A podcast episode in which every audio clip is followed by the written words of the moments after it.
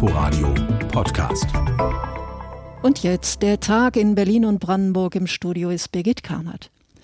Berlin steht ein gut besetztes Demo-Wochenende ins Haus. Rund 80 Protestzüge und Kundgebungen sind Samstag und Sonntag angemeldet. 1500 Polizisten sind im Einsatz, die gleich mehrere Aufgaben haben. Demonstranten und Gegendemonstranten voneinander fernhalten und darauf achten, dass Mundschutz getragen und Abstand gehalten wird. Die größte Veranstaltung startet morgen Mittag. Rund 10.000 wollen gegen die Corona-Politik der Bundesregierung auf die Straße gehen. Thorsten Gabriel. Es wird voll in der Hauptstadt. Berlins Innensenator Andreas Geisel rechnet mit rund 22.000 Demonstrierenden. Allein auf der Straße des 17. Juni, bei der ein Bündnis das Ende der Pandemie und einen Tag der Freiheit feiern will, werden laut Polizei 10.000 Menschen erwartet.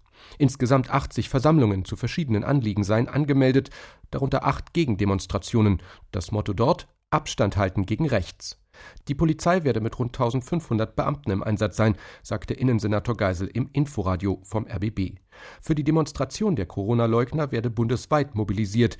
Die Menschen würden mit Bussen aus Baden-Württemberg anfahren, so der SPD-Politiker. Auch Neonazi-Organisationen hätten zur Teilnahme aufgerufen.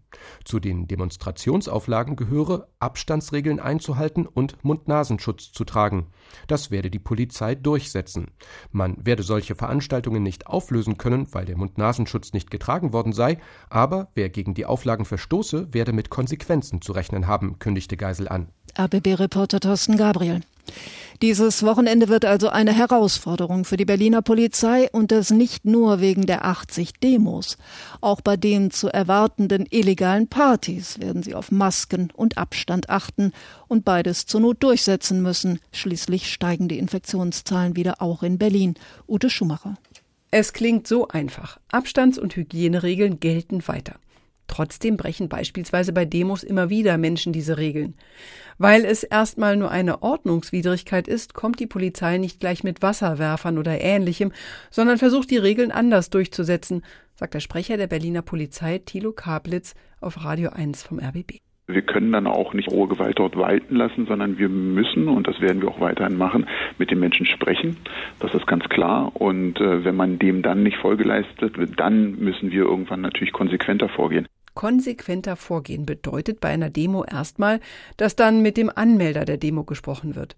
Denn der hat ja ein Hygienekonzept einreichen müssen und das muss er durchsetzen. Gelingt ihm das auch mit Lautsprecherdurchsagen nicht, kann er die Demo auflösen und die Polizei um Hilfe bitten. Tut er das nicht, ist ein Bußgeld fällig, sagt der Polizeisprecher. Aber all das dauert natürlich und führt nicht zwingend dazu, dass dann alle sich an die Abstandsregeln halten. Genauso wenig wie bei den inzwischen schon berüchtigten Partys, beispielsweise in der Hasenheide am Gleisdreieck und im Mauerpark. Hier gibt es keinen offiziellen Veranstalter, weil die Partys ja illegal sind. Hier arbeitet die Polizei neben den Gesprächen auch mit Platzverweisen. Seit kurzem hat sie noch eine neue Strategie, von der sie sich etwas erhofft. In den letzten Tagen haben wir bereits äh, Musikanlagen sichergestellt, äh, entsprechend den Verfahren dann zugeführt, Boxen etc., sodass es definitiv den Veranstalterinnen und Veranstaltern ein wenig mehr weh tut und man dann doch eher darüber nachdenkt, mh, hm, leiste ich mir das jetzt nochmal oder eher nicht. Vielleicht zeigt sich dieses Wochenende ja schon eine Wirkung dieser neuen Strategie. Ansonsten, erklärt die Polizei, werden Bußgelder verhängt. Und zwar meist wegen unzulässigen Lärms. Das wiederum ist vermutlich eine Erklärung, warum diese Bußgelder nicht in der Corona-Bußgeldstatistik der Bezirke auftauchen. Überhaupt tauchen da vergleichsweise wenig Bußgelder auf. 682 meldeten alle Bezirke zusammen bislang. Das steht in der Antwort der Gesundheitsverwaltung auf eine Anfrage des SPD-Abgeordneten Langenbrink. Die meisten Corona-Verstöße ahndete Friedrichshain-Kreuzberg, nämlich 305. Fünf Bezirke haben allerdings bis Mitte Juni, Anfang Juli noch gar keine Corona-Bußgeldverstöße verhängt. Und zwar sind das die Bezirke Tempelhof-Schöneberg, Mitte, Reinickendorf, Neukölln und Steglitz-Zehlendorf.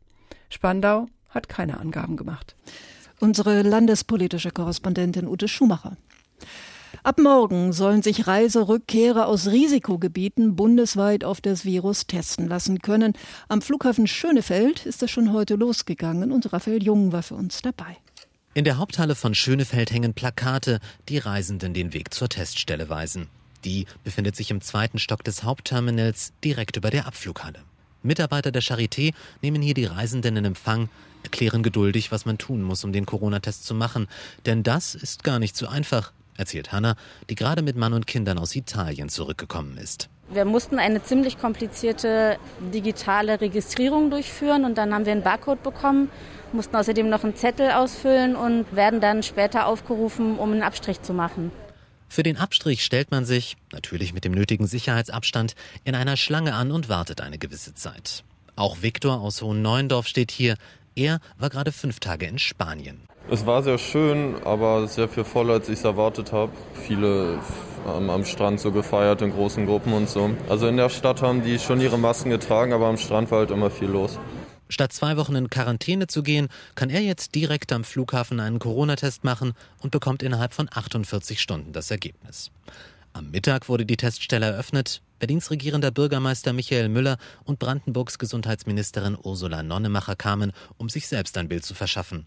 Beide zeigten sich zufrieden, dass man die Teststelle jetzt an den Start gebracht habe. Wenn Menschen aus diesen Ländern zu uns zurückreisen, dann ist es richtig und wichtig, dass wir zu ihrem Schutz, aber zu unser aller Schutz auch eine Sicherheit bekommen. Wie kommen sie bei uns an? Sind sie Überträger? Haben sie das Virus schon? Der ärztliche Direktor der Charité, Ulrich Frei, dessen Teams die Teststelle betreuen, nutzte die Eröffnung dagegen, um noch einmal zur Vorsicht zu mahnen. Derzeit stellen die Einreisenden als Risiko nur 10 Prozent des Problems dar.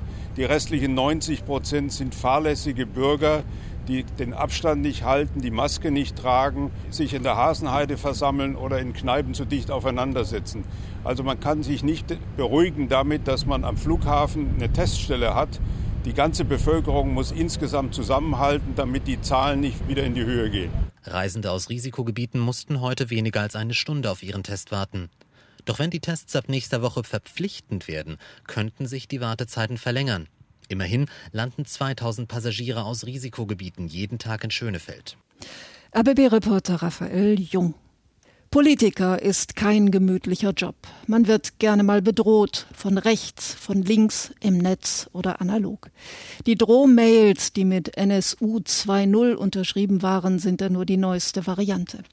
Berliner Politiker sollen nun über eine Hotline schnell Hilfe finden. Lena Petersen.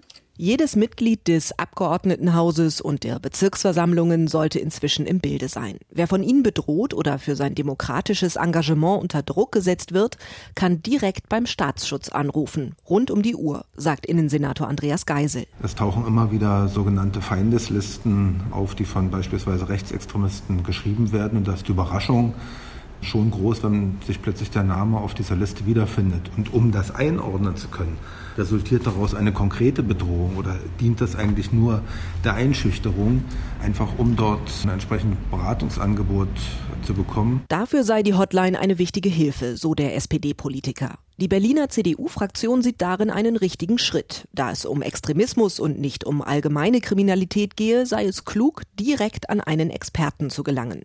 Es müsse aber grundsätzlich mehr in den Staatsschutz investiert werden. Außerdem kritisiert der Fraktionsvorsitzende Burkhard Dregger am Telefon, dass sich das Angebot nicht an politisch aktive Menschen ohne Mandat richtet. Oder auch beispielsweise die Nachbarn der Rigaer Straße 94, die ja einen Terror dort zu ertragen haben, inklusive Hausbesuche und Bedrohungen durch linksextremistische Gewalttäter.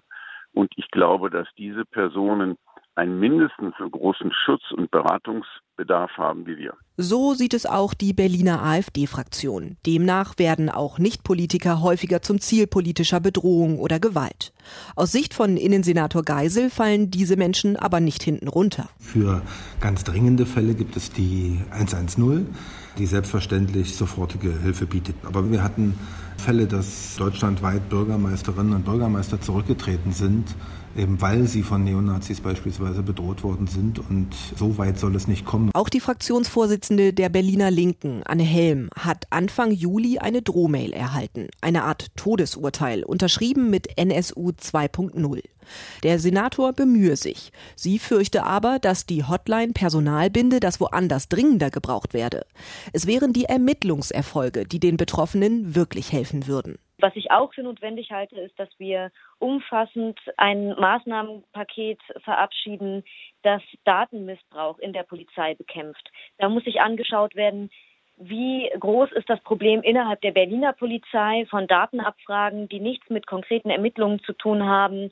Wie ist das möglich, das technisch zu verhindern und vor allem auch nachzuverfolgen, in welchen Fällen das passiert ist? Weil solche Fälle hat es nachweislich auch in Berlin gegeben. Hier erkennt Helm ein viel größeres Defizit als in dem bisherigen Beratungsangebot des LKAs. Sie fordert mit Blick auf die Anschlagsserie in Neukölln Untersuchungen auf Bundesebene. Inforadio-Reporterin Lena Petersen. Wenn Sie dem Berliner Demo-Wochenende entkommen wollen, dann zieht es Sie vielleicht aufs Land. Aber falls Sie schon elektrisch unterwegs sind, besser gut planen. Denn obwohl im vergangenen halben Jahr im Durchschnitt jeden Tag fünf Brandenburger ein E-Auto gekauft haben, sieht es mit den Ladestellen noch mau aus.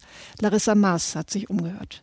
Bei Familie Kurzweg in Trebin kommt der Solarstrom direkt in die Autos. Sie sind E-Mobil-Fans und besitzen insgesamt sechs elektrisch betriebene Fahrzeuge und eine eigene Ladestation. Damit hat der Versicherungsmakler vorgesorgt, denn die Ladestationen für E-Autos sind in Brandenburg immer noch rar. Wenn wir jetzt rüberzoomen würden nach Baden-Württemberg, nach Bayern, dann würden wir sagen, ups, da ist ja alle Nase lang eine Ladestation. Also wir sind hier ziemlich das Schlusslicht. Jörg Kürst vom ADAC Berlin-Brandenburg sieht in den letzten Jahren eine positive Weiterentwicklung der Ladestationen. Wir haben aktuell in Brandenburg 289 Ladesäulen. Das macht also im Schnitt rund 580 Ladepunkte. Wir haben in Potsdam Potsdam in dem Bereich einen relativ großen Anteil an Ladesäulen. Allerdings im restlichen Brandenburg sieht es da eher dünn aus. Zum Beispiel sind im Landkreis Elbe-Elster nur zehn Tankstellen zu finden. Im Süden Brandenburgs sollten E-Autofahrer zuvor ihre Strecke genauer planen. Doch die Kommunen mit Ladestationen voll zu planen, sei nicht nötig. Wir müssen also sehr intelligent jetzt mit diesem Thema umgehen und schauen, dass wir uns hier nicht möglicherweise etwas verbauen, dass uns in Zukunft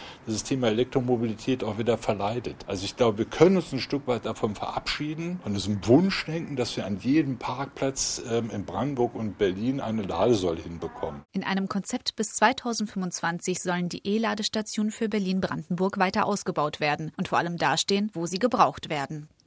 ABB-Reporterin Larissa Maas und das war's aus Berlin und Brandenburg nachzuhören auf inforadio.de.